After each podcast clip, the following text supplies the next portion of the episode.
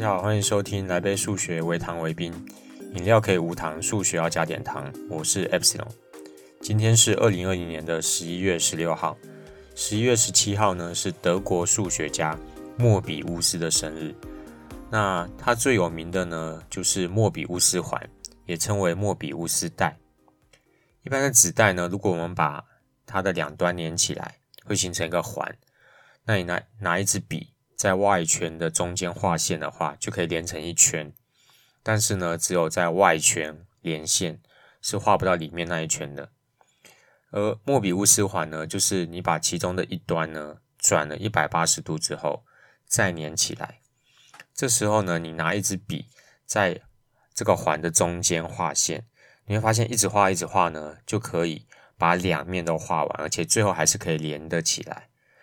嗯，因为莫比乌斯环其实是没有分里面和外面的，它就只有一面，也就是里面和外面是同一面。那除此之外呢，一般的环呢，从中间沿着刚刚画的那条线，把这个环剪开来的话，你会剪成两个环嘛？可是莫比乌斯环，如果你一样沿着刚刚画的线剪开，那就会变成一个更大的环，不会变成两个环哦。而且呢，这个更大的环呢，其实它也不是莫比乌斯环，因为它是相当于你旋转了刚刚的一端，旋转了两圈之后连起来的一个环。哦，所以，嗯、因为莫比乌斯环是没有分里面外面，嗯、有一种无限循环的感觉，而且它的样子呢，也很像一个无限大的符号。所以，只要想要用到回圈啊、穿越啊。不断循环啊，这些元素的话，都可以用莫比乌斯环来表示。所以，像包含复仇者联盟终局之战，或者是绝命回圈，哦，还有一韩国有一部电影就叫做莫比乌斯，和最近很红的天能，应该说前一阵子很红的天能，它其实都有用到莫比乌斯的元素。那台湾呢，呃，年初很红的想见你。这两位主角呢，所戴的戒指，婚戒呢，其实也是莫比乌斯环的形状。而导演呢，甚至本来还想要打造一个莫比乌斯的新房，但是因为后来构想很难实现，就放弃了。对，但是呢，呃，所以我们知道，这莫比乌斯环呢，应该算是最常见的用在电影里面的一个数学元素。不过不知道为什么啊，如果你有尝试着在 Windows 用微软的输入法输入莫比乌斯的话，它都会变变成另外一个莫比乌斯。墨汁的墨，铅笔的笔，乌斯是灯泡里面的乌斯。对，你真的可以试看看，真的有点无言。OK，那今天我喝的饮料呢是胭脂红茶微糖去冰。相信听到这名字呢，很多人就知道是哪一家店了。对。嗯，我最近还蛮喜欢喝这个胭脂红的，因为它是介于无糖茶和调味茶之间的一个味道。所以，如果你就不想喝奶类的饮料，然后又不想太堕落，然后喝味道太重的那种调味饮，可是又不想太折磨自己喝这个嗯无糖绿的话，那这个胭脂红就还蛮适合你的，因为它喝起来有淡淡的果香。所以你喝的时候还是有一种喝饮料的放松感，但是又不会喝那种像百香绿那种会太浓太腻到有罪恶感，对，所以还蛮推荐给大家的。OK，那今天的主题呢是，如果你在手游里面抽卡，你要抽几次才能够凑齐所有的卡呢？呃，那大家呢可以先预估一下，假设现在我们这个。这个游戏里面有十张卡，而且抽到每张卡的几率都是一样的。那你平均要抽几次才能够把十张卡都抽满？当然，你抽到的卡是有可能重复的嘛？对，OK。那大家先想一下一个数字哦，十张卡要抽几次才能够抽满？好，那我们要回答这个问题呢，要先想另外一个问题，就是。如果十支签里面，现在有十支签里面只有一支签是中奖，那你要抽几次才会抽中？答案应该就是因为它的几率是十分之一，所以平均次数是十分之一的导数，所以大概要抽平均要抽十次才会抽中。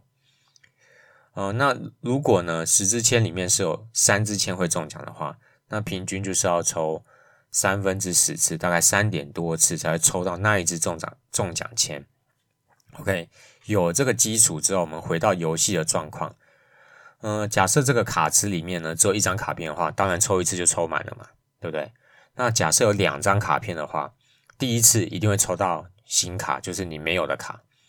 那接下来，嗯、剩下的两张卡片有一张是我们想要的，所以就是相当于之前刚刚那个例子，就是两支签有一支是中奖的状况，所以中奖几率是二分之一。那平均呢，就是要抽二分之一导数。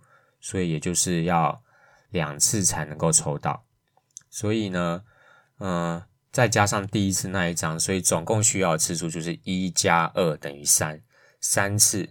如果只有两张新卡的话，三次我就能凑齐所有的卡片，平均了。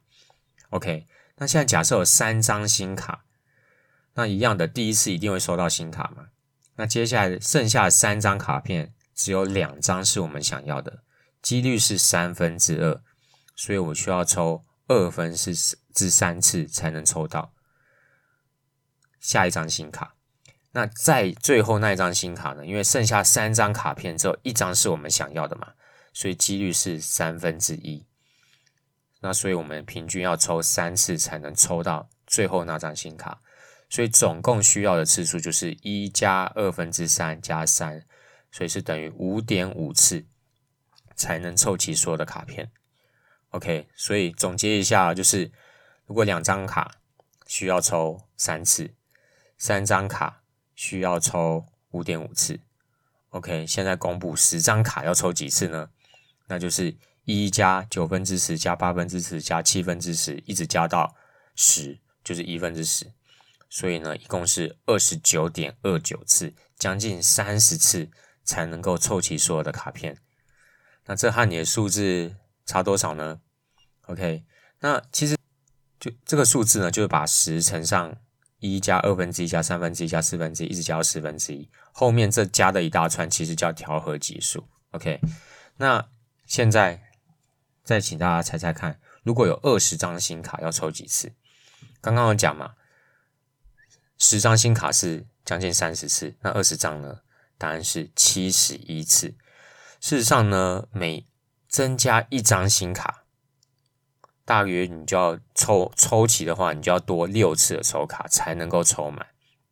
对，而且大大家应该都知道，就是有些卡片的几率是特别低的，也就是所谓的 SSR 啦。所以这个次数应该还要会往上飙，因为我们刚才是说，嗯，每抽到每张卡几率是一样的，那你要凑齐都这么难了。更何况，如果有一些 SSR，那一定次数还会再往上升。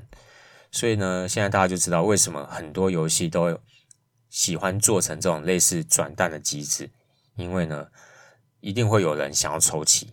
那你他只要找到一两个课长，其实他就就够了，就回本了。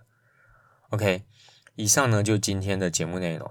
如果觉得内容还不错，或者真的改善你的失眠情形的话，欢迎大家请我喝杯饮料，让我可以继续和你聊聊数学。那如果对我们的节目有任何意见的话，欢迎填写 Google 表单，让我们有改进的方向。感谢您的收听，我们下礼拜一见喽，拜拜。